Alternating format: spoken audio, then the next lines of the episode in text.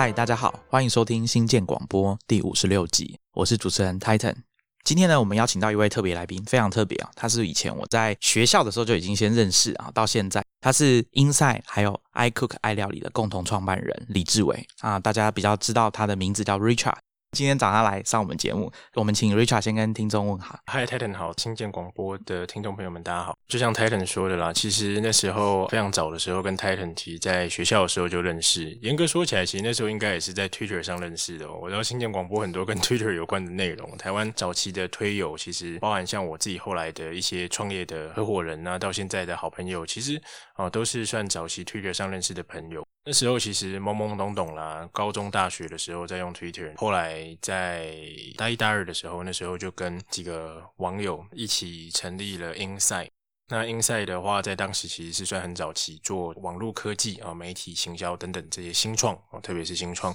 主题的这样子的媒体。那 Inside 后来做一做呢，其实我在里面的角色比较多，都是写比较偏技术性的文章。那也因为写一些技术性的文章，很多人就说：“哎，你这么会写，那你会不会做？”后来就因缘际会，就有一些厂商找上门说：“那你可以帮我开发什么什么东西？”那在那个时候，大概二零一一零年的时候，其实那时候台湾 iPhone 中华电信刚代理进来，那啊，变成是说很多人其实需要做一个 App。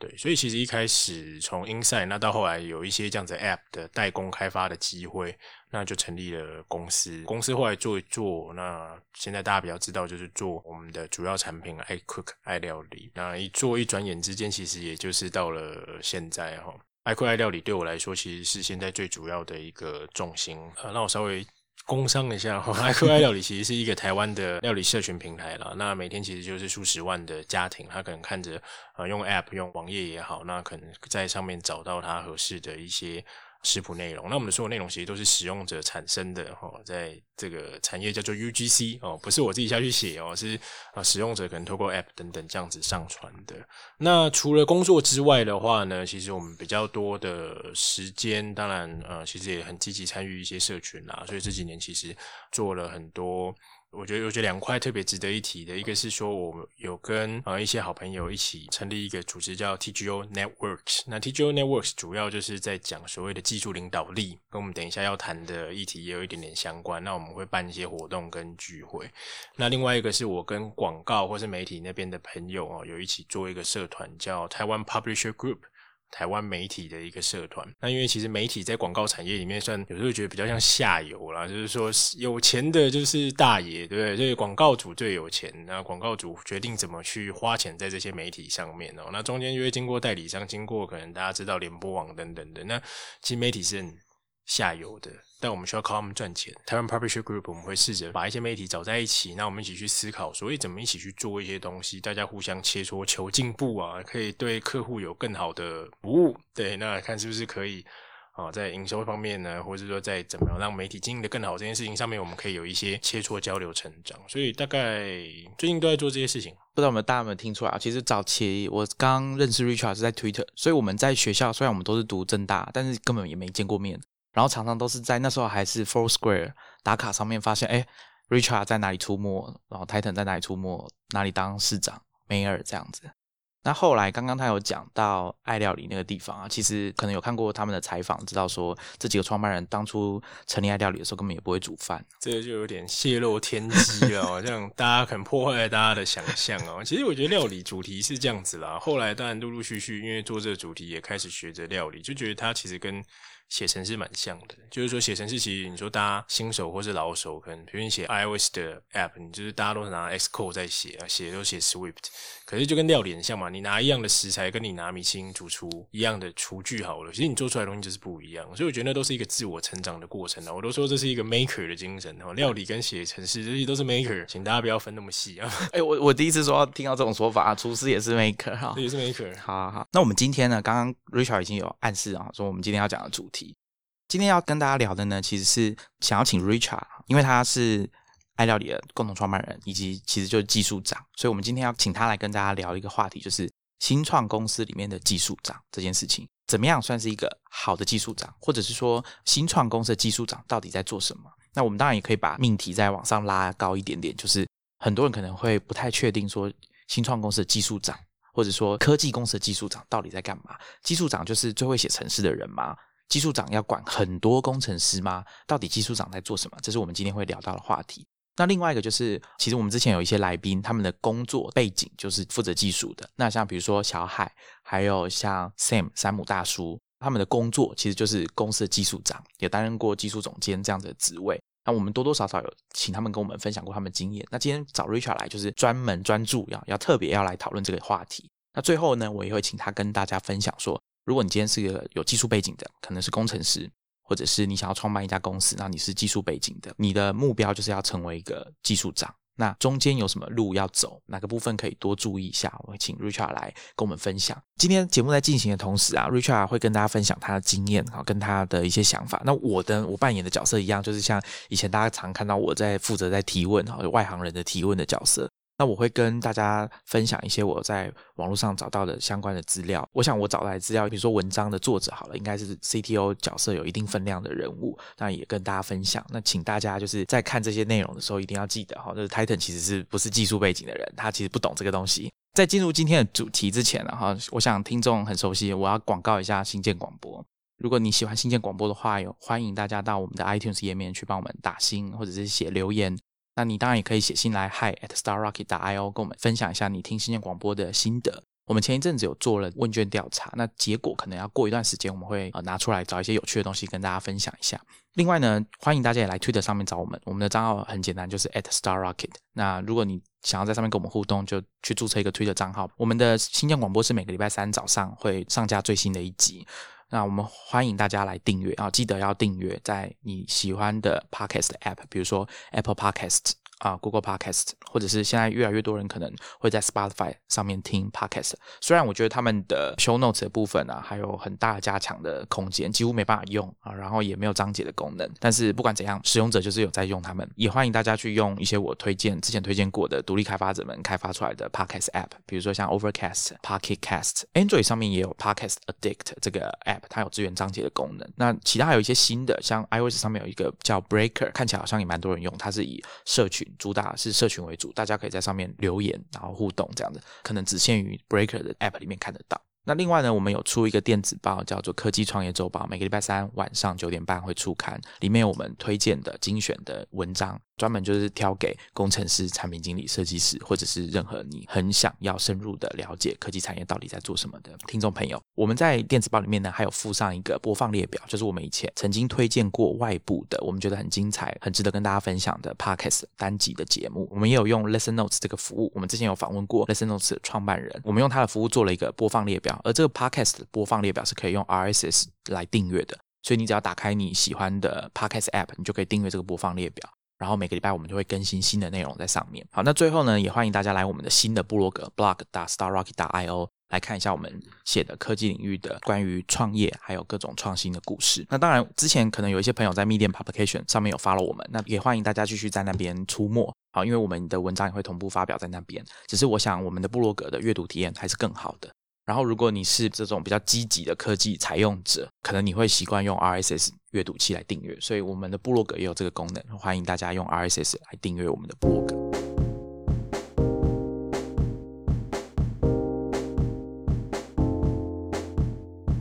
今天就是要聊新创公司里的 CTO。技术长到底是一个什么样的角色？那我想最先开始，我们要先跟 Richard 来定义一下，我们今天谈论的这种新创公司到底是怎么样。其实我们知道，新创公司字面上的意思就是新的公司，刚成立的科技公司。通常我们在讲这种所谓的新创，有一个有一点比较像是硬性的标准嘛，就是它有没有公开上市，有没有 IPO。那通常 IPO 之后，因为它要符合各种规定。法律的规范，然后它的财报什么都要公开、要透明，所以基本上我们就不会再认为它是新创公司，即便它可能时间不长，因为其实有一些公司是很短时间内就 IPO 的，更不用讲说以前网络泡沫的时候，可能有更多公司根本两三年，可能连产品都还没做出来就先 IPO 了。另外一种公司，我们可能在这个讨论里面啊，通常大家可能就不会把它算进去，比如说像之前有跟大家介绍过 Basecamp 这样子的公司，它的共同创办人之一是 Ruby on Rails 的算发明人嘛，叫 DHH，像这种独立的软体公司已经做了很多年。的基本上，我们通常也不会把它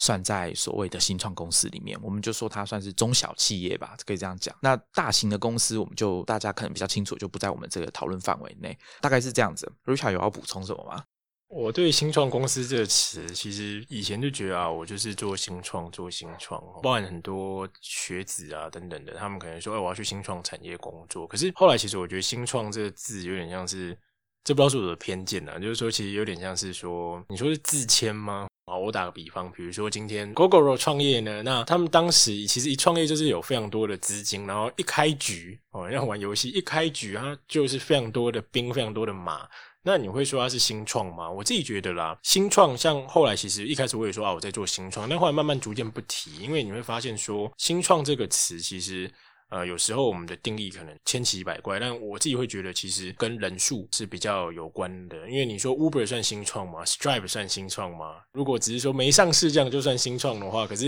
我觉得 Stripe 这样子的新创跟 i 料理 完全是不一样规模的。所以呃，像我自己自身的经验呢，或者说我必须说以台湾。的规模来讲的话，其实我会觉得比较多了。我我会用比如百人、五十人以下这样子的规模来作为新创的分界点。因为从组织管理这个角度来看的话，其实新创不新创差别就在有一个很很长大家去讨论跟分享，就是说，哎，其实公司过了五十人，你可能还有办法认识每一个人，哦，从上到下每一个人都认识，都叫得出名字。但过了一百。很难，甚至很多 new hire，今天公司走来一个陌生的，你不会觉得很奇怪，因为公司规模太大了，很多部门有 hire 新的实习生，你根本不知道一直是谁。对，所以我自己会大概用这个百人左右作为分界点来作为新创或不新创了。那当然，你说像刚刚讲 Basecamp 等等，他们其实成立十几年了，它也就维持在五十几个人这个规模。可是我觉得另外一个我会去看的就是说，那它到底是不是赚钱的公司？像对我来说，我会觉得一间公司其实一直讲自己是新创。我我现在看起来，我就觉得说，哦，可能我们就一直没有赚钱。我不好意思讲是这样子啦。那如果说你可以，哎，早早就开始获利，存一两瓶，甚至是你一个很赚钱的公司，比如你是接案公司，你从第一天你就是做顾问的，你很赚钱，那其实你不见得会说，哦，我是新创。对，生意商业本来就是要赚钱啊。那你会赚钱很好，既然赚钱了，那你也不用只讲自己好像新创，我有点可怜，也不用可怜，就有点弱弱的。我不知道，就有时候我觉得这词有点各种意涵呐。那我觉得甚至不只是在台湾，我自己有时候看在戏谷的朋友在找工作也是一样，他们说要找一个 startup 的工作，那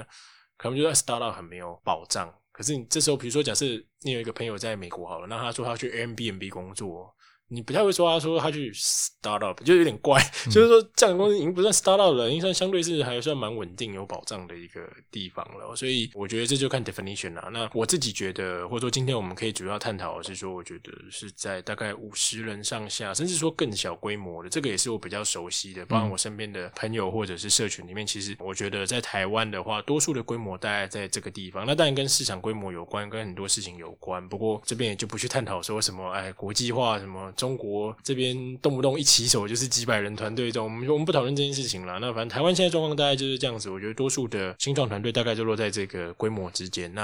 呃，这个是我心中想象中的所谓新创的定义。刚刚 Richard 讲的没错啊，有一些公司我们真的很难把它当成这种新创公司来看啊。像他刚刚举例是 Google 嘛，好的，二零一五年，其实最近有一家这种公司叫 Quibi，Q U I B I，哦，都是业界的老将出来创办的公司。那这种通常我们只能说它新公司啊。那他们的玩法就是一开场就是正规军的做法了。是啊，其实讲个比较好笑，你能够想象 Google 去参加 AppWorks 吗？就很怪啊！你不会去参加新创加速器吗？好好这样讲就蛮明确的了。那我们先从首要要处理的一个问题，就是所谓的技术长啊，他到底是什么工作的内容？我们请 Richard 先跟大家讲一下，到底技术长都在做什么。其实技术长啊，我很老实讲，就是说，因为刚刚讲到说，哎，跟 Titan 其实蛮早的认识。那我就想说，在那个时候，就是说我还只是懵懵懂懂一个学生的时候，我的人生职业选项有没有出现技术长这三个字？那答案是没有哦，但其实我后来我还真的在面试的时候遇到蛮多人说，哎，我的目标是要成为技术长，那我也是觉得蛮好的。但是我自己其实从来内心中没想过说，哎，我要成为一个技术长这样子。其实技术长，我我自己讲啦，就是说，包含我自己认识其他的技术长，其实多数技术长真的也不只是国内哦，国内国外都是一样。其实比较多是因为啊，我是所谓的技术合伙人啊，比如说我们三四个人创业，我就以爱料理来讲，或讲英赛也好好了。在当时，其他我的合伙人 Fox 啊、Lawrence 啊等等，其实大家对于商业也好，对于怎么去经营一间公司来讲，绝对应该都是比我这个当时的大学生来讲更有经验一些。但在这个团队里面，我总是要有一个主要负责的项目嘛。就像今天我们组一个乐团，我总是要拿个乐器吧。那 OK，那我比较会写程式，那我就当技术长。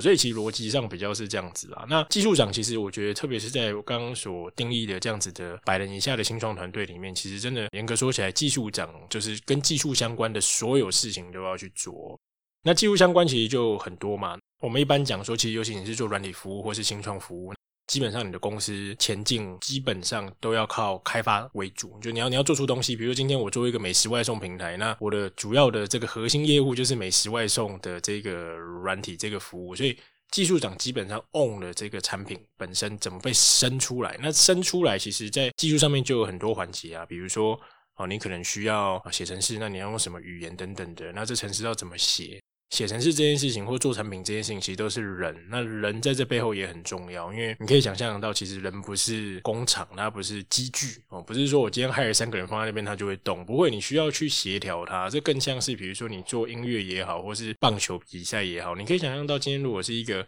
球队，然后结果教练都不用打暗号，大家自己就好像都可以把事情打得很好。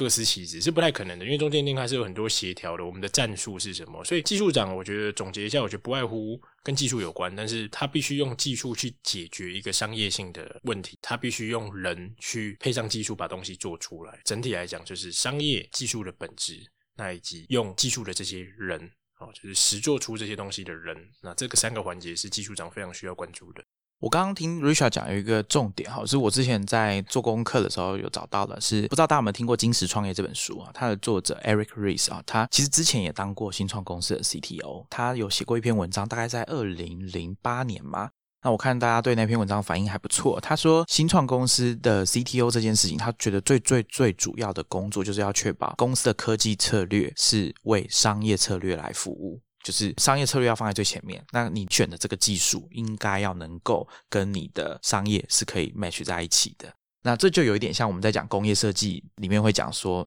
form follows function 嘛，就是你的形式应该要追随功能，而不是反过来，反过来就容易出错。那我们可能也比较少听到有人说，我今天有一个技术，那我就决定要用这个技术来创业。他要做什么，我不知道。就是我们应该也比较少听到这种说法。不好意思，讲业内就有一间公司，就是城市语言为名的公司，它就是真的很 focus 在这个语言上面，是有的，是有的。嗯，对。但我觉得就还是看公司的性质了。我我自己觉得，前阵子应该算一年前，有跟一些在中国那边的技术。高管啊交流，那那时候他们有讲一句话，我觉得我蛮喜欢的，就是说他们觉得不讲商业的技术选择或是技术领导都是耍流氓。哦，我就想要怎么样哦？这个技术比较厉害。一般在台湾的社群呢，有时候我都会遇到说有一些技术团队，他说啊，我很会用这个，比如很会用 React，哦，这个程式是用 React Native 写的。可是那又怎么样？就是说最终东西有没有实实践它一个商业价值？我觉得还是很重要的。那作为技术长或技术领导者啊，你要做的事情是真的是得确保你的商业跟你的技术是有一致的。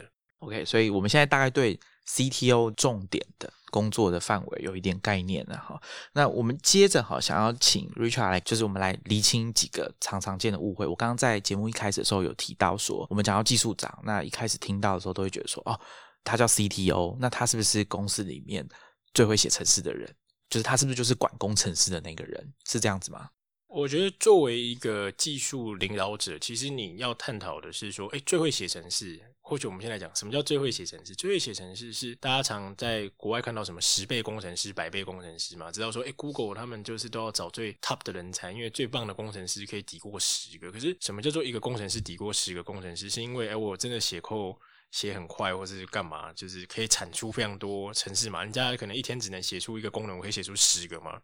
那这件事情其实比较。难去想象啦，因为每天的时间是有限的嘛。作为技术长，不会因为这样你就不用睡觉啊，你还是要睡觉啊。那坊间就有讲嘛，你看工程师一个。噼啪噼啪一直在打字的时候，通常他都不是在做正事，他都在聊天哦。因为写扣这件事情，实际上是你要边写边想，边写边想的。所以你要写测试干嘛的？你不是噼啪噼啪一直打，一直打，一直打。你好像把大家的秘密讲出来了。是是，如果有其他这个 非技术主管看到这个的话，千万不要接下来就是一直听你的同事打字快不快？对，所以很难想象啦。哦，这辈子至今我还没有看过有人写扣就是好像行云流水，噼啪噼啪一直打。当然可能有可能有，但是。我说十倍工程师真的不是产出十倍的城市嘛？啊，或者是十倍的功能？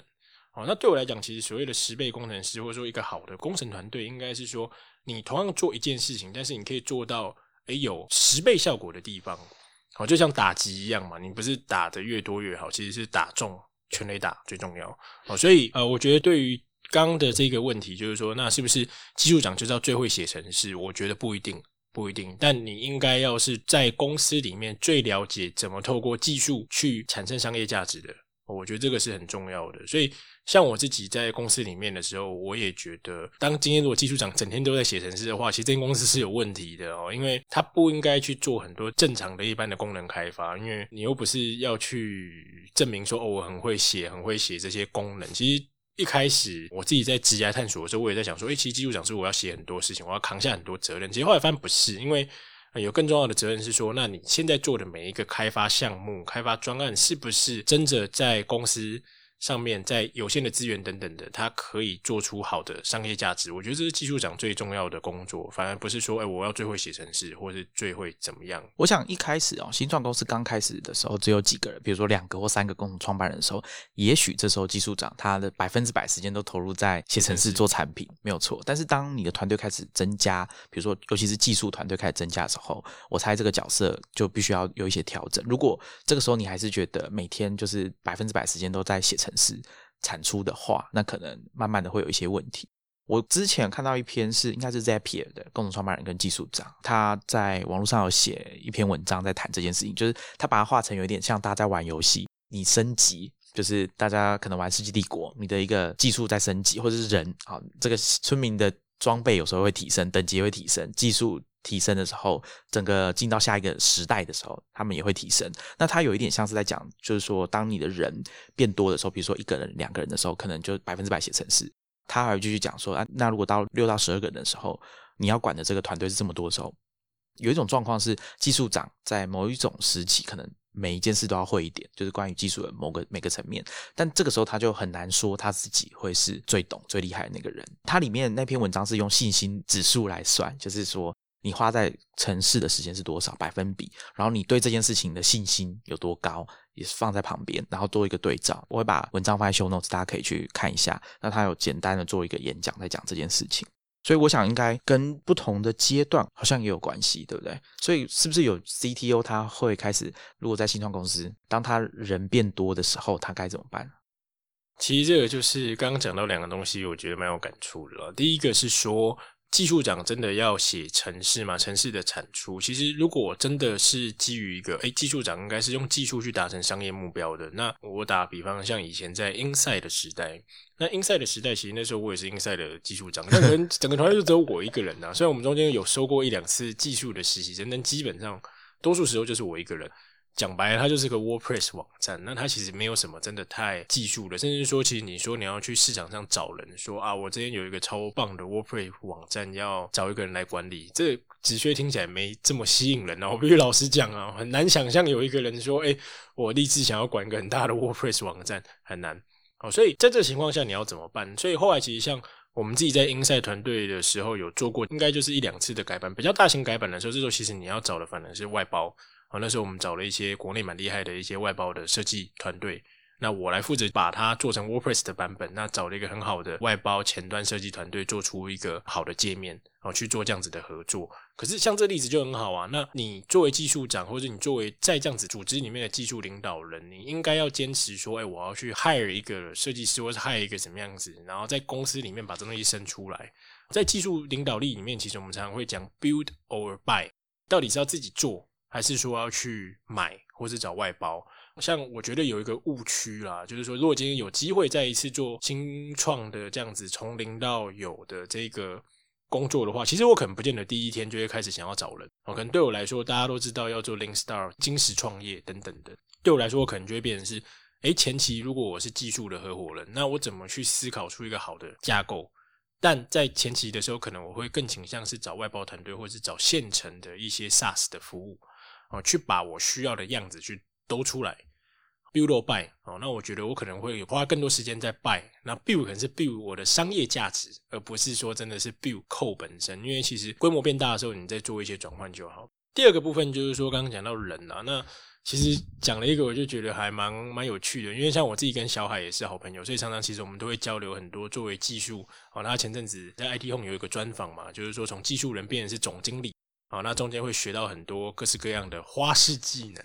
好，那花式技能，但最基本的，你一定是会有很多 people management 的一个人事的问题。比如你找工程师，你光是从招聘怎么去做一些激励啊，要 review 等等的，那怎么去建构一个好的组织等等的，其实这些东西都是在过程中必须要去学习的啦。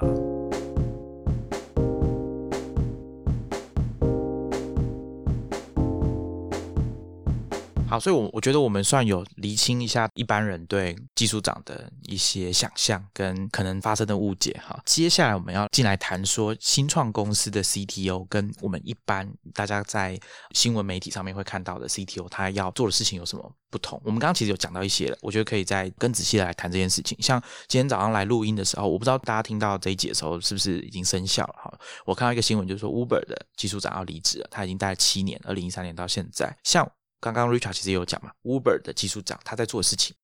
跟一家只有五十个人的公司技术长在做事情就是完全不一样的。其实我觉得大小规模公司哦，其实真的是很不一样了。那我们回头去看，你说像 Google 也好，或者 Apple 也好，然后 Facebook、Amazon 这几间公司里面，大家直觉想到，哎，这些公司的技术长是谁？可你不见得会那么有印象，除非说他可能本身就是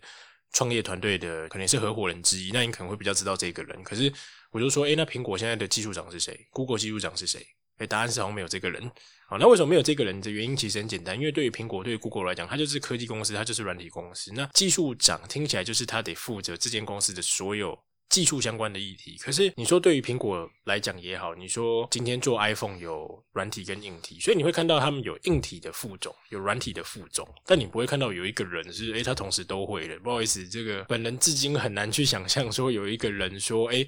我软硬体精通，什么都会。你说像 Google 也是啊，他们做机器学习很厉害，做大数据也很厉害，做分散式系统很厉害，甚至 Google 也会做自己的 server 的硬体。那你说有一个人什么事情都很强，很难想象。Sorry，至今至今我没遇过这种人啦，可能有哦。那我眼界比较窄，但是很难想象有这样子的人，所以。反倒是我自己看到是那些不是那么以软体或是技术服务为主的公司，哎，好像他们都反而会放一个技术长，原因是因为对他们来讲，他们技术可能不是最重要的一个环节。像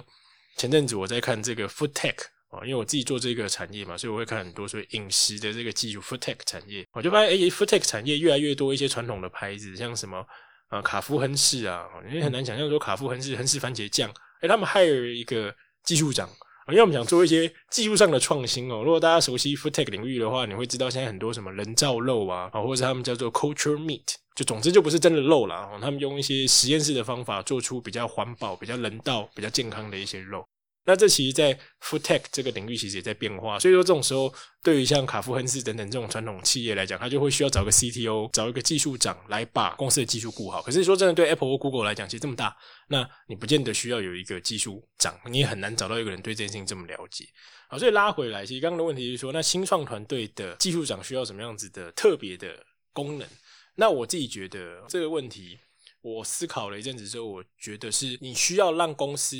除了说刚刚讲的以技术领导去产生的一些商业价值之外，我觉得另外一个很重要的是，新创公司的 CTO 往往也是这间公司的技术方面的门面哦。像其实，在台湾这几年有非常多工程师，那工程师其实就会招聘，大家就是抢来抢去嘛。就是你知道某某公司可能又大举增财，对不对？像最近很有名，说 Google 要在台湾 hire 两三千人的职位，对不对？那为什么人家要去 Google 不去爱料理好了，或者不去某某新创？哦，所以那我觉得在新创团队里面，CTO 其实有一个很重要的功能，是你必须至少愿意露脸。哦，我知道有些 CTO 或是他选技术背景他其实没有很喜欢呃演讲，他可能就不会想来上新建广播啦。然后打个比方，哦，那他可能也不写 blog，那他也不去任何社群聚会分享，甚至说他对于对外所谓技术其实是需要被宣传的这件事情，其实是很没有感觉的。那这样子怎么会找得到人？像有时候我跟一些甚至是非技术背景的创办人，他们可能公司全部都没有技术的人，然后他就想要招。一些工程师，我就说，那从工程师观点来讲，我根本不知道你们公司的技术是怎么样啊，完全不吸引我，不吸引我，不见得是说，哎，你的东西真的不吸引人。很多时候是，其实你可能这古人说，爱爱内涵光，对不对？就是你其实，哎，这技术超酷的，或者这东西其实是很有趣的，可是你不讲，那大家不会知道，那大家不会知道，你就找不到人，找不到人，你就没有市场声量，其实就会陷入恶性循环。哦，当然，这个我会是觉得新创团队的 CDO 很重要，就是说，其实你也是自己。公司的技术的能力的一个颜面担当嘛，对 他们应该是这样讲，因为像门面啦，哈，讲门面比较正确。那所以不管你要用什么方式，你要写文章或是干嘛都可以，但是你要有些方式让大家知道说，哎，其实你们公司的技术不错。像刚刚讲到 Basecamp、DHH，哎，发明了 Ruby on Rails，不会有人怀疑他们家技术不好吧？甚至很多人觉得说，哦，好想跟 Ruby on Rails 的共同创办人，Ruby on Rails 应该不会讲创办人，讲 Ruby on Rails 的这个作者一起工作。哦，那或像是 GitHub 早期，哎，他们其实也做了很多这些开源的项目，然后他们也有很多出去分享说，哎，How GitHub works 啊，就是如何用 GitHub 来打造 GitHub。你像这些东西，大家看就觉得哇，好酷，很棒。那你说真的很酷很棒又怎么样？哎，可能商业上没怎么样，但至少你会找得到人，会更容易找得到人。因为有时候新创其实，特别是找技术人，其实你真的很难说，哎，我就是 package 特别好，我待遇非常棒。待遇非常棒，可是你不见得留得下他真的是对技术有热忱的这群人。所以技术领导力之外，我觉得在新创团队另外一个很重要就是你要把公司的技术，哎，我们是一个很有趣的技术团队，这件事情能够去表达出来。所以有时候技术长啊，他必须要稍微我们讲高调一点啊，像刚刚 Richard 讲的 DHH 啊，他绝对是最高调的 CTO 之一吧？哈，到处去找人家吵架，我不知道可不可以用吵架来讲啊。比如说之前在讲什么 TDD 是指 Test Driven Development，好，就这种议题哈，他也会跟大家吵。他甚至有时候会开一个擂台，就是说，哎，我现在要跟大家辩论这些议题。他找了一个平台，然后就是开放工程师跟他讨论这些话题。那事实上，如果各位听众朋友有兴趣的话，其实你也可以直接去 Twitter 直接找 DHH，你试着跟他互动看看。有些机会他应该是会直接回应你的。如果你问的问题是他觉得说哎有价值跟你一起讨论的话，我看蛮多其实 CTO 都会多多少少都还是会有这种公开露脸，尤其是在技术的场合去讲一些话，然后分享一下他们在使用这些技术里面会遇到的问题嘛。刚刚 Richard 还有讲到一件事情，技术长在不同的产业别他扮演的角色是不是真的最重要，或者是可能重要性，或者是他需要负责的事情对公司来说是不是那么的必须？比如说，像我之前找到一个很有名，这讲出来应该所有技术人都知道，Werner Vogels，哈，AWS 的技术头，或者说 Amazon 的技术长，哈，事实上他就是 Amazon 技术长。他在二零零七年写过一篇文章，很久以前了。他把这个技术长他分成四种，大概是 infrastructure manager。他讲的这个东西其实是更早一点，是在我们以前可能有也有人听过叫资讯长 CIO。他的意思是说，根据他的研究，好 CTO 这个职务，他其实大家如果去看维基百科，你会发现是比较后来才有的，大概是在战后二次世界大战战后才开始有的这个职务。那他一开始呢，通常都是那些大企业他们的研发单位、研发中心。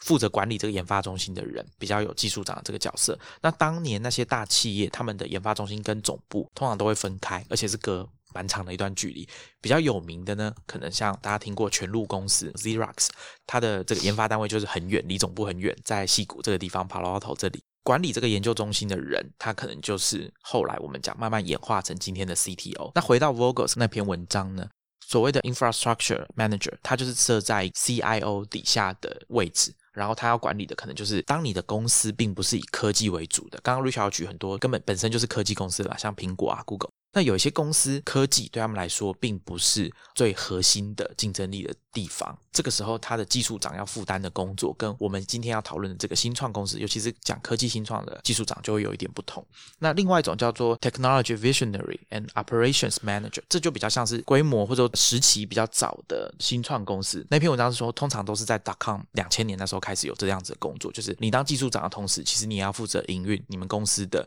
技术的部分，根据他研究了哈，在这个时期出现的角色。那第三种叫做 external facing technologist，这个呢比较像是所谓的外部的专家。根据他的说法好，说有一些公司他们的产品哦是提供给客户做服务的。那他讲 middleware 哈，就是大家如果有在这样子领域工作过的，我们叫做中间的软体。这个角色比较有出现这样，他虽然是要懂技术，可是他必须要在这家公司跟他们的客户中间当做一个中介这样子。那他必须要同时懂面对客户，可能也要知道公司的技术。那这个部分我觉得比较常出现，可能像比如说像 IBM 这样的公司，它可能很多不同事业群都有 CTO，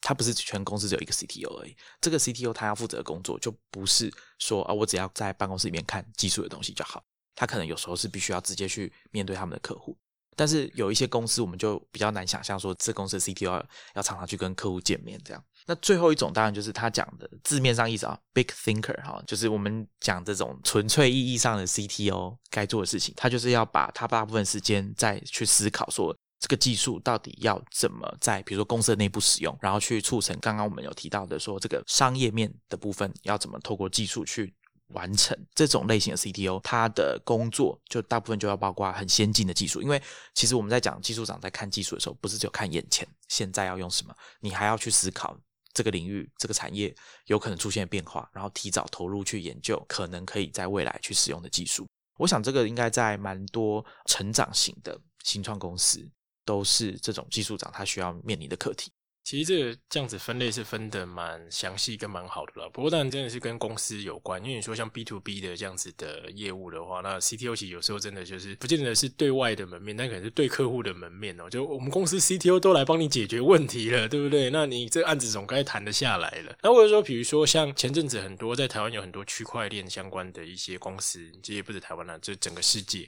那常就动不动就是，哎，我有一个怎么样子的币呀，怎么样子的链呢？像这样子的话，有可能哦，它只是一个泡沫币。然后泡沫币的话，那也是需要一个很好像很厉害的 CTO 可以出来告诉大家，嗯，我们这个币超棒。但也有可能它真的是在币或是链上面有一些创新啊，尤其区块链的，其实大家很多真的是钻研很新的一些技术或者是方法、论文等等的。那在这里面的话，我觉得 CTO。对于所谓技术研究这样子的新的 cutting edge 的新技术这件事情的比例是会比较高的。好像比如说以爱料理来讲，你其实很难想象说，哎，爱料理今天这个有用到什么非常非常厉害的区块链技术，或者是非常非常厉害的什么机器学习的技术。我们用机器学习，但我们大多都是拿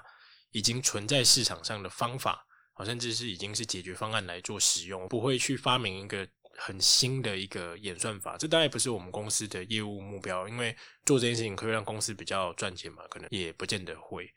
对，所以我觉得在不同规模的公司或是不同类型的公司，但技术长扮演角色不一样。但我普遍看到的，在国外、国内大概也有一些些，就是说啊，蛮多其实他们会把技术长跟所谓的工程副总分开。好，那技术长通常他真的是比较。专注在技术的部分哦，怎么用技术让公司可以持续的创新，持续的去获利？然后它比较像是 maker，把东西做出来。那它不见得那什么城市都会写，但它就是写一些，或是做一些真的是很重要、很核心的一些新的东西的探索。那另外关于工程副总，则比较是处理，比如说像刚刚提到跟人有关的，你怎么去？技术团队去做维运啊，让整个团队的 size 啊可以找到合适的人，然后让大家有一个固定的产出。那各种就是所谓跟比较跟人有关的管理的部分，技术副总这个角色，我觉得在国外算是很普遍的哦。那以我自己来讲，我就会觉得像爱料理，其实我们比较多的工作，我自己的比较多的工作，其实是做比较像是工程副总哦，技术副总 BP of Engineering 这样子的角色，怎么样子让团队可以顺畅的去。开发去做一些功能，那怎么样子去找到合适的人才？而比较不是说，哎，那我去关起门来专心研究一个下个十年可能产业的大变革哦，比较不是这个样子。但这真的是跟公司有关。对，我觉得这好像就是你一开始担任，比如说有技术背景的共同创办人，随着公司的成长会遇到的一个选择的分叉点嘛，就是你要继续担任 CTO 这个角色。然后把你已经变得很庞大的、比较大的工程团队交给刚刚讲的这个 VP 工程副总来主持、来管理，还是你要直接把角色换到你就当 VP of Engineering，然后去找一个新的 CTO 来帮公司看先进技术的部分？的确，这个是一个很好的议题了。像以我自己在看这件事情的话，就是我也是从过去这十年当中陆续学习，当然我也会遇到一个问题，是说那我到底要花更多时间在技术上面去做突破？那或者是说，其实没有办法，因为公司规模在成长，其实很多啊人的这种管理的东西，或许我该多点一些这种所谓 soft skill 软实力哈，沟通也好，或者是说这些东西，去让自己做更好的一个 people manager。对，那我觉得，其实如果你看到国外的一些公司来讲，比如说像 Airbnb，Airbnb 最早的时候，它的技术共同合伙人叫 Nathan，那 Nathan 其实他后来也不是 CTO 啊，他后来可能觉得，哎，公司规模到某个程度，他决定找其他人来做 CTO，找其他人来做 VP of Engineering，但他现在还在公司，他做的可能是跟策略有关的，我现在知道他好像是策略长。对，所以我自己觉得啦，就是说，随着公司在成长，像有时候我都自己笑说，我可能技术长做太久了。我今天如果公司是一个持续在成长的，其实我自己也很难想象说，哎，如果今天爱料理可能是十倍大、一百倍大，那我还是可以继续扮演好我现在做的角色吗？比如说，至少可能如果公司真的成长很快，那就跟 Google 当时大家知道他们找 Eric Schmidt 做 CEO 一样，那在技术这部分的话，其实我是不是也该找一个厉害的 VP of Engineering？哦去做更多这种 people manager 的工作，因为这种东西其实真的还是跟经验有关啦。你很会写程式，跟你很会对于比如说招聘对于人怎么样子让大家对公司有信心啦，然后怎么样子去 coach 每一个重要的团队成员，我觉得那个真的是需要时间。就是你可以看到少年天才，就是二十岁就会写程式，比如唐凤。呃，对，唐凤不用二十岁就很会写程式哈。有人说那个唐凤出生之后第一句话是 “Hello World” 嘛，你可以想象到这种人存在，但是你真的很难想象到说今天有一个人，比如说他年纪轻轻二十岁，哎，他就很会招聘，他就很会带人，很会这些，这一定是要从错误当中去学习的。即便到现在，我都觉得我还是天天在学习。所以，是不是对于新创团队，如果你发展的很快，其实你根本就是应该找一个这样子的人来做这件事情。我我觉得是必要的。所以我想，很多时候我们会看到一些新创公司，它随着规模在成长，或者到了某个阶段的时候，通常啦，可能在 IPO 之后嘛，或者什么时候，它的 CTO 可能会换人，或者是过一段时间之后，那当然有一部分是本来原本的 CTO 自己职涯的选择，那也有很多时候其实是公司为了因应他们的一些转变，然后做出来的调整。像其实 Facebook，我记得它的其中一个共同创办人 Dustin Moskovitz，他是一开始的 CTO，后来他的主要的工作。CTO 跟 VP of Engineering，Mark Zuckerberg 找了他高中好朋友 Adam at D'Angelo，就是现在 Quora 的共同创办人，去当 CTO 跟工程副总。他同时身兼两职，大概从二零零八年开始。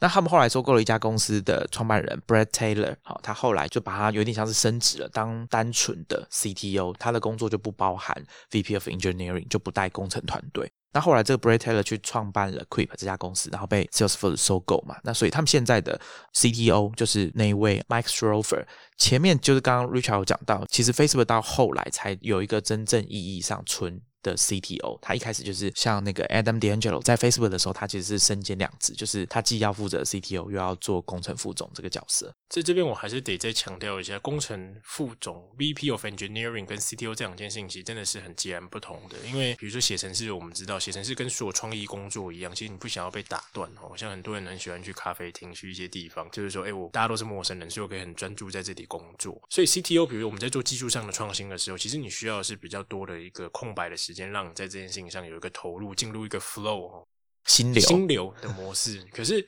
回到所谓的工程副总，比如说你在处理很多人的事情，其实真的是完全不一样。你就是要被打断的，因为大家可能随时都遇到问题。像我自己在公司的时候，常常在扮演这两个角色的时候，其实说实在，有时候也是扮演不好，因为可能今天我白天的时候，其实我想要先解决一个怎么样子的技术问题，我想要先探索一下这东西能不能做，所以我需要一段比较专心的时间。可是同时间，可能我的工程团队又遇到了怎么样子的困难，怎么样子的问题？比如说，我可能就要开非常多的会，这个进度的会议啊，怎么去抓？然后，比如说，我需要跟我的团队去做 one on one 啊，每天可能都会安排一两个同仁，也跟他们谈谈看，说最近在工作上遇到的事情。所以。其实两个真的不一样，一个就是你不要被打断，可以比较有好的产出；，另外一个是你就是要被打断，也可以跟大家分享了。后来这题解法怎么办？就是你自己是创办人嘛，所以你也没什么劳资的问题，那就是白天的时候做工程副总，就是给人家打断，然后等到大家下班的时候，你再来专心写程式。我知道其实很多技术合伙人最后都会变这样子，因为没办法，这两个工作形式真的是很不一样的。其实有时候我会试着在上班的时候比较专心去写程式，可是没有办法，就突然有个什么事情打进来的时候。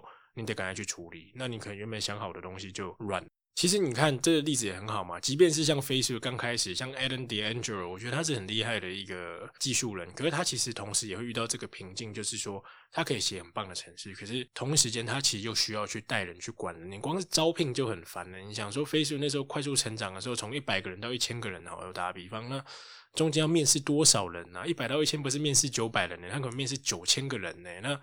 你说 Alan D'Angelo 需要去面试每一个人吗？可能不见得，但是至少每一个人的履历或者干嘛，他总是要签过吧？对，怎么说？这一间公司还是有大概的一个流程在，他可能是得大概看过这些人是怎么样子，所以这都非常的花时间。这个也是我自己在台湾坦白讲看到比较缺乏的，因为台湾多数的新创或者说软体公司，即便你说最大的像 KKBox、像雅虎这样子，大概也就是几百个人的规模。坦白说，我觉得如果说今天工程团队两百个人、三百个人，他真的一定需要有 CTO 跟工程副总这样样子双主餐 好的双配置吗？可能也都不一定哦，因为可能这时候还是一个人就可以。可是这个人可能说实在就是会遇到我是讲的这个状况，他其实得同时做两件事情，那可能就会两件事情都做的不是很好。只能说了，我觉得包含我自己在内到国外。在所谓工程技术领导力这件事情上面，应该有个共识，是殊难想象有这样子的人存在，就是又可以做 BP engineer，又可以做 CTO，同时做的很好的，没没听过这种人。通常最终你还是会遇会遇到选边站的问题。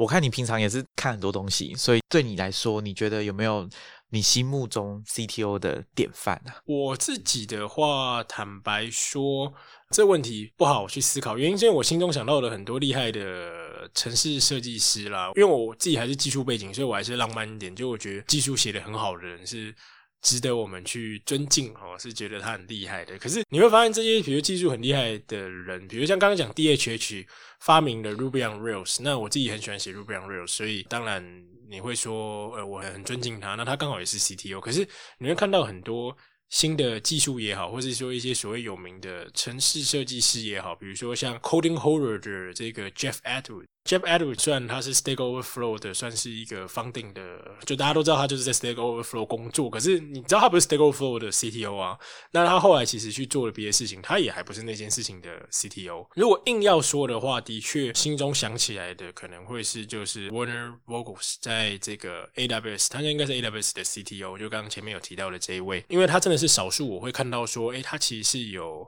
很好的学术背景。印象中其实他。也写了真的不少关于这方面的文章，那甚至是论文，关于所谓分散式系统、所谓云端这样子。作为 AWS 作为这个产业的某种名词定义者，哦，你会看到 Werner Vogels 他其实很努力的把他的学术的这些东西实践出来，变成是产品。那同一时间，其实他也扮演好，比如说对外沟通这件事情，然后对内我们也可以相信他是所谓的 Big Thinker，哦，他想了很多关于接下来的一些产品规划跟布局。哦，那算是我觉得蛮尊敬佩服的对象。但是回过回来，就像刚刚讲的嘛，Google，你只要找一个 CTO 给你崇拜，你也没有这个人存在呢。你只会想到一些，比如像 Jeff Dean 啊，像这样子也很厉害，他可能是 Principal，他可能是。Scientist 就是在 Google 里面算职位非常非常高的工程的职位，但他并不是 CTO 这样子的角色。那你觉得怎么样算是？比如说像从爱料理到现在，或者说更早一点好了，从 Inside 好了到现在，有接近十年的时间哦。你自己一路这样走过来，你有觉得说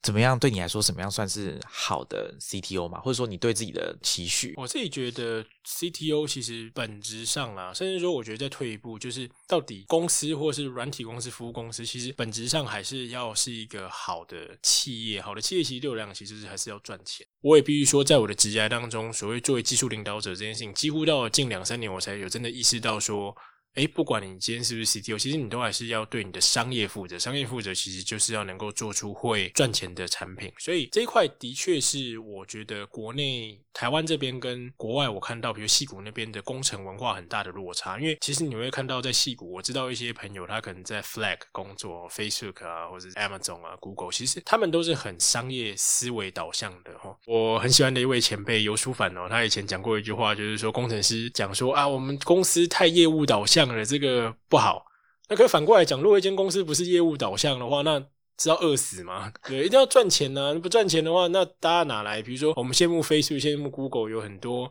好吃的餐，然后很多福利，那为什么？那是因为 Facebook 跟 Google 的公司比较会赚钱。为什么比较会赚钱？原因是因为他们的工程师可能做的项目、做的专案，他们人均的产值。然后我知道 Facebook 的一个工程师的产值可能是百万美金等级的，那一个人就可以帮公司创造三千万台币的营业额，这是很厉害的事情。所以回来我会觉得说，好的 CTO 其实真的。需要有一些商业市场的敏锐度啦，比如说爱料理也好像我到中后期，也就是近期的时候，其实我花比较多时间都在思考说，哎，怎么样子可以透过技术把营收带起来。那后来发现，哎，其实你说网站效能重不重要？也很重要。可是效能这件事情怎么跟商业挂钩？哎，后来我理解到，可能在广告的世界里面，速度快多少，可能就可以多赚一些钱。像我们常知道，电商少载入一秒的网页时间，哎，就可以多多少转换率。很多人知道，可是作为技术领导者，你能不能够把这件事情量化，好显现出来？对商业端的人，比如对你的董事会、对你的投资人去沟通，说：“哎，真的，我们现在怎么样子去做技术上的创新，让这个页面可能载入时间砍半，哎，营业额真的上升了。”对公司的所谓管理领导要能够去做这样子的沟通，那对于公司内部，比如说我的工程团队，像我后来也是在这几年当中，其实很多时候在跟工程师们在做一些 training 的时候，其实我现在越来越少时间在 training 他们说，哎，这个程式要怎么写，React 要怎么做之类的。其实我会花很多时间告诉他们说，哎，你现在这个网页载入时间是这样子，那你可能改一个什么东西多了，比如说五百毫秒。它造成的影响是什么？第一个是你该去哪里看到这个影响，跟这个影响是什么？你可能这中间有些 trade off 哦，我就真的很想要加这个功能，它就是会让我的 JavaScript 变胖一 megabyte，那变胖了，但是它可能可以带来什么样子的好处？如果没有，那它就是只会让网站变慢，网站变慢就是会不赚钱。那这样子的商业思维，我觉得会是 CTO 很重要的工作，因为如果连 CTO 都不想，下面的工程师一定不会想嘛？你说公司哪会去想这个，对不对？所以。我后来发现，真的是会有很多时间，其实是在做一个有点像是翻译。你得去思考说，到底怎么用适当，就是真的是很刚好的技术去解决现在公司遇到的生意的难题，或是用很少量的资源去做一些尝试。那这个尝试就可以去实验出来说，某个东西是不是有获利的潜力。那我觉得这个是一个 CTO 最最最关键的事情，也会是我如果回到十年前，我一开始作为所谓一个技术合伙人的时候，我希望我可以早点理解的事情。那我知道我们的听众啊，有一些人之前我们在做问卷的时候，他跟我们说他的工作、他职业，他就是创业者。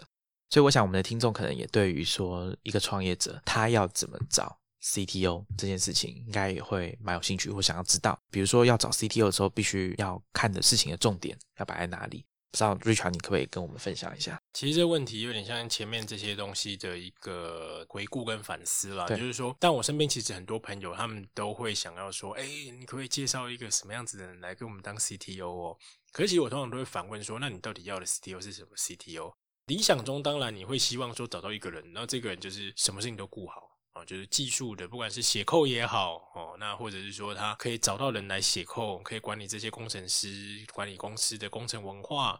那甚至说他还可以去帮你想一些商业策略哦，最好是有这种啦，就是 full stack 到什么事情都可以做 哦，全端到个不行的人，但很难呐。第一个是说有没有这样子的人存在，第二个是这样子的人，通常我必须说他可能就自己去开公司啦，对不对？不是你不好，是因为他就是他自己就是一个自走炮，他自己去开公司就好，他来加入你团队干嘛啊？讲白是这样子，有时候我也是跟一些朋友很直接这样讲啊。所以说你第一个你得先舍弃，说我想要找到一个。技术合伙人，因为合伙人是拿股份的，那是他自己公司啊，那这就是他 full stake 是很正常的。所以如果说你只能找到，就是讲白，你给钱他来上班，你要先想清楚，是你到底要找的人是怎么样子的人。就像刚刚说的，你是要找一个能够帮你去想技术跟商业怎么去做结合的人，还是说你实际是要找一个可以帮你带团队的人？我自己的经验里面，蛮多人在找 CTO，那可能我也认真跟他们聊，因为可能也想介绍一些朋友给他们。那聊聊之后就发现，其实他没做好心理准备。比如他就觉得说，啊，我找一个人来，这个人会写程式不就好了？那其实你这是找一个工程师，你并不是找一个 CTO 啊。说实在，与其你在那边想说有没有什么 CTO，我会建议你直接把钱拿去找外包团队，他们一定会把事情做好，对不对？某程度上，你还可以作为甲方哦，你还可以有一些更多的要求，你也不用去管说，哎，他们心情好不好之类的。找人就要开始去管同事们，比如说整个气氛啊、士气啊，那大家有没有被 motivate？很多办公室的一些政治问题就都会产生。所以有时候其实创业者要找的并不一定是 CTO，要先搞清楚这件事情。没错，像我最近跟一个团队在聊，他其实就是第一个工程师在这个团队里面。那但某程度上，实质上也就是工程的主管啦。他其实现在就遇到这个问题，说他问我说：“哎，好像我同时要去开始定定很多系统架构，然后我又好像又要再害人，然后我也得下去写程式哦，就遇到了所谓三位一体的问题哦。你要是商业性的那个，你要是做 people management，然后你同时好像自己要写 code，对，三位一体。”对，那我就说，那没有关系，就是说，在这样的情况下，其实你还是要先理清公司到底最需要的是什么。诶，其实他一问之后，发现其实公司更多其实是想要赶快先把东西做出来，然后看这东西到底会不会赚钱。好，那他们可能会需要再去募资等等的。所以我就跟他说，其实这个时候你应该扮演的角色，更多的应该不是是 VP of Engineering，也不是写 code，而是你去想商业跟技术怎么去做结合。在所谓的实际开发上面的话，反正公司如果有钱，你就去找外包。我自己觉得啦，这是一个我近年来比较能够接受，也觉得是一个正确的思维。就是说，作为公司的技术领导者，一开始你一定要取舍。那这个取舍，通常我觉得你会需要找的人是可以做技术跟商业借接的人，而并不是一个诶他本身就很会写 code 的人。所以说，我自己会觉得，如果你今天你在想要去找一个这样子 CTO 的人选，其实你要先反问自己：我准备好了吗？这间公司真的准备好要用技术的方式带来商业的变革了吗？其实很多人他找，其实他只想要找一个人去完成他自己脑袋里面想的事情。可是那这样子的话，其实你是找不到 CTO 的，因为可以做到这个等级的人，他要的事情，他追求的事情是怎么样子用技术去 drive 商业的创新，而并不是来你叫他干嘛他就干嘛。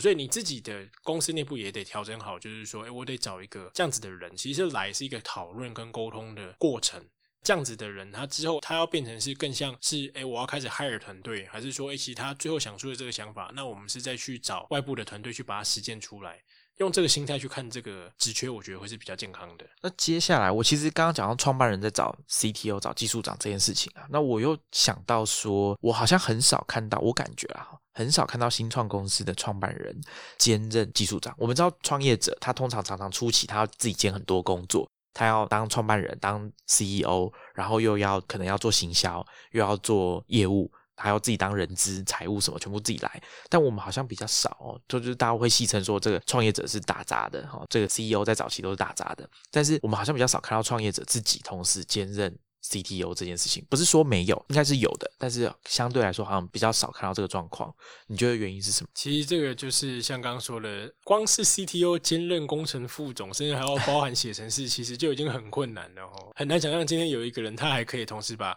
CEO 的 role 做得很好，我知道其实是有蛮多技术背景的人，比如说像刚刚讲到 Facebook 以前的 CTO Brett Taylor，他后来其实出去创业做 Quip，其实他就是变成 CEO 的角色哦。我自己觉得啊，CEO 其实做比较多时间，其实是在做产品这件事情，他应该就是公司最大的那个产品经理。那跟你做技术去把东西生出来，然后在商业上面找到一些透过技术可以去做突破的，其实真的是很不一样的思维。你说？很难兼任，嗯，我也同意。但是更多时候，倒是我可以说是蛮多人，其实在不同的职业阶段的时候，他可能会扮演不一样的角色。哦，其实是有的。刚刚我讲这件事情啊，如果听众啊知道什么反例，或者说其实没有泰特你搞错了，就我的了解，很多创办人都要同时兼任 CTO，那也欢迎大家提供我这种案例或者说研究这样子。是是是，我我觉得这个刚刚包含前面的所有分享，我都必须说，就是是我自己的自身经验呐。我相信一定还是有一些人真的是做的很棒、很突出的，也不是说哎我们讲的就是对的哈。所以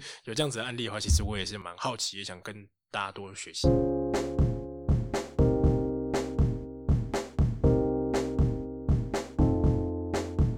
接下来我们要来聊一个，请 Richard 跟我们分享。我想应该是很多，假如我们的听众有工程师，大家很想要知道的啊。因为工程师的职涯发展的选择，其实不外乎几个，一个是你就从工程师变资深工程师、主任工程师，在第一线写程式、做技术的人，或者是你开始要接触管理，就像我们那时候在访问小海的时候有谈到的问题，你要开始管人。处理更多跟人有关的事情，那或者是刚刚我们还有再讲一个嘛？除了 VP of Engineering 之外，我们还有技术长这个职位。那另外一个职涯的发展就是你要成为技术长。如果你对技术非常的有热情的话，你希望可以用技术来驱动商业的发展，带来商业上的变革，这是你所向往的角色。在一家公司里面的角色的话，现在你是一位工程师，或者是你即将成为工程师，但写程式工程师不是你最终的目标的话，就想你有没有什么建议？其实刚 Talent 就讲这个，就是说写程式不是你最终的目标。我觉得很多人对于工程的职业想象都很平坦啦，就是说工程然后就是说，哎，我年轻的时候就是写扣，然后老的时候继续写扣，然后很多人就是说，啊，你老的肝你又没有比年轻的肝好用，对不对？但其实我自己在看呐，在软体开发这件事情上面，就像刚刚我们提到很多所谓技术领导者要做的事情里面，第一个是说，你越资深的人，其实你应该越知道怎么样子去好好的。规划你的有限的时间，特别是就是说年纪大的扣比较写不动了嘛，那你每写一分的扣，其实对于商业的产出就是要有的。如果说你很年轻的时候，你写扣的时候，其实你根本不知道写这个扣到底对于公司会不会赚钱这件事情没有概念。但如果你说做了十年，你还是不知道这件事情，那可能就是一个很大的警讯。那一样的事情就是说，在人这件事情上面也是，比如说资深的工程师，其实他除了把程式写得好之外，我觉得还有一个很重要的工作是，他能够带人。那带人倒不是说啊，我今天就是要很会招聘，很会去跟人家协调，说啊，他的薪水应该是多少？我觉得不见得，因为总是会有之前的工程师进来，那之前的工程师怎么样进入团队，怎么样子让他最快上手，这些东西其实都是我觉得是你持续在职业上面的天梯成长里面很重要的事情。就像比如说以 NBA 来讲嘛，其实我们常常会看到说很多球星他可能退休之后，你说 Steve Nash 现在其实他可能。已经没像以前那样子那么会投三分了，可是诶，他可以在勇士队教 Stephen Curry 他们怎么去做一个战术。那教练就一定要是最会打球的人吗？不见得。但是你作为教练，可能你的心态、你的经验的这些东西，是对于团队是会有贡献的。哦，所以回来就是说，回到职涯，如果你还在比较 early stage 的工程师职涯，或是你已经在 mid stage 都好。第一个，我最大的建议是你一定要去理解商业，商业非常重要，因为公司真的是要赚钱。其实你就想，你每次在求职，或是你在可能一些所谓跟劳资相关的一些 talk 上面的话，你会说啊，我想要可以被升迁，我想要有更好的待遇。那最终问题其实都是在你做的事情对公司有什么产出。这个东西我觉得在国外真的是相对他们是体制就是比较激烈，可是我都觉得这可能是所谓的东西方文化差别吧。我觉得欧美人真的是这样子，像我知道很多朋友他们可能在 Facebook 或是 Google 这样的大公司里面，就我理解，像 Facebook 的话，其实它两三年就规定你一定要能够去升等。哦，两三年规定要升等，像教授一样，对对，像台湾大学教授一样，你没升等，你就要被 lay off 哦。怎么样可以升等？其实升等并不是看说哦，我的这个城市码写的很棒、很漂亮，不是，他要看你对于公司的 impact 是什么。那这 impact 可能就会来自于你对于公司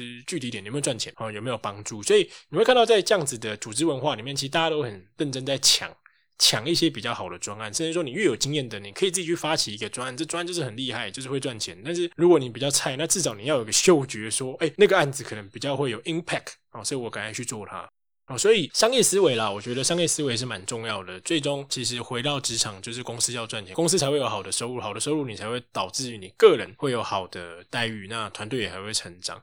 对，所以我觉得第一个是这个商业，那第二个就是说所谓的人，如果今天你只是一个小小工程师，你暑假的时候可能就会有实习生，你能不能带实习生？能不能教会实习生一些东西？我见到好的主管，不见得真的说我今天是个工程主管，甚至说我只是一个资深工程师。哦，首席工程师等等的，那他不一定在所谓的体制上，他真的有管理的义务在。但是越资深的同仁，我们会对他的期待就是说，他可以扮演好一个老大哥的角色吧。就像今天你的团队里面有新人进来，你能不能够带着他？工程有很多像是 pair programming 啊，那比如说 code review 啊等等，其实都是跟人跟人之间有关的。那再比如 code review，你在帮人家看人家城市码写的。状况的时候，你能不能够提供有建设性的想法？那甚至说，你可以大概去理解说，哪样的东西可能是这个团队同仁中比较欠缺的，他可能就是不是很熟悉什么东西。公司可不可以产出这样子的文件啊，让让后人可以比较快速的上手等等的？我觉得这些组织上面的人事上面的事情，我觉得也是在每天大家的工作当中里面可以持续去精进的。那我觉得只要掌握好商业跟这种所谓比较软实力啊 soft skill 的。这两块事情其实持续有增长的话，我会觉得不管未来最终是想要做比较偏管理的，还是说，哎，其实我就是把技术做好啊，我觉得都会蛮有帮助的。我觉得刚刚 Richard 提到一个蛮重要的重点，我们之前在讲 Netflix 的公司文化的时候也有提到，就是说你要让公司的同事们知道。他们的工作对公司的影响是什么？比如说对营收，那时候书里面讲的是客服人员，客服人员对自己、对公司的营收造成影响，其实都不太了解。所以，如果你可以让公司员工知道说，他平常做的工作对公司在比如说商业上、营收上面的影响是什么，套到工程师来说，我想应该也是一样啊。工程师也是公司团队的成员之一，那他们的工作直接反映在对公司的商业上的贡献是什么？我觉得身为工程师，应该也要花时间去了解才对。Richard，你有没有什么推荐的，比如说书或者是资源，对于刚刚我们讲的说想要成为技术长的工程师，可以推荐他们去多了解的？OK，我觉得这边的话，我们切成两块来看，就是说你想成为技术的共同合伙人，还是说你其实只是想要在一间公司里面找到一个比较高阶一点的职位？那我们先讲想成为技术合伙人的这个部分好了。我觉得这几年来，其实比较会有启发我的，反正都是一些其他团队的创业故事哈。比如说像是 Airbnb 啊，以前他们有一本书 Upstart，Upstart，yeah，Upstart 那本不错。然后像有一本是讲讲 YC 的 The Launchpad，哎呀，The Launchpad，我们上次有跟 C 君讲过那一集，对对对，这个 Titan 真的很棒，都会帮我把书名记起来。这些书其实看完之后都有点内化了，但是你会从这个过程当中，大家看到说，哎。技术长跟这些东西在所谓的新创团队里面，你该扮演怎么样的角色？那像早年有一本书叫《Coders at Work》，嗯，然后还有《Founders at Work》，它其实一系列的书啦，就是说。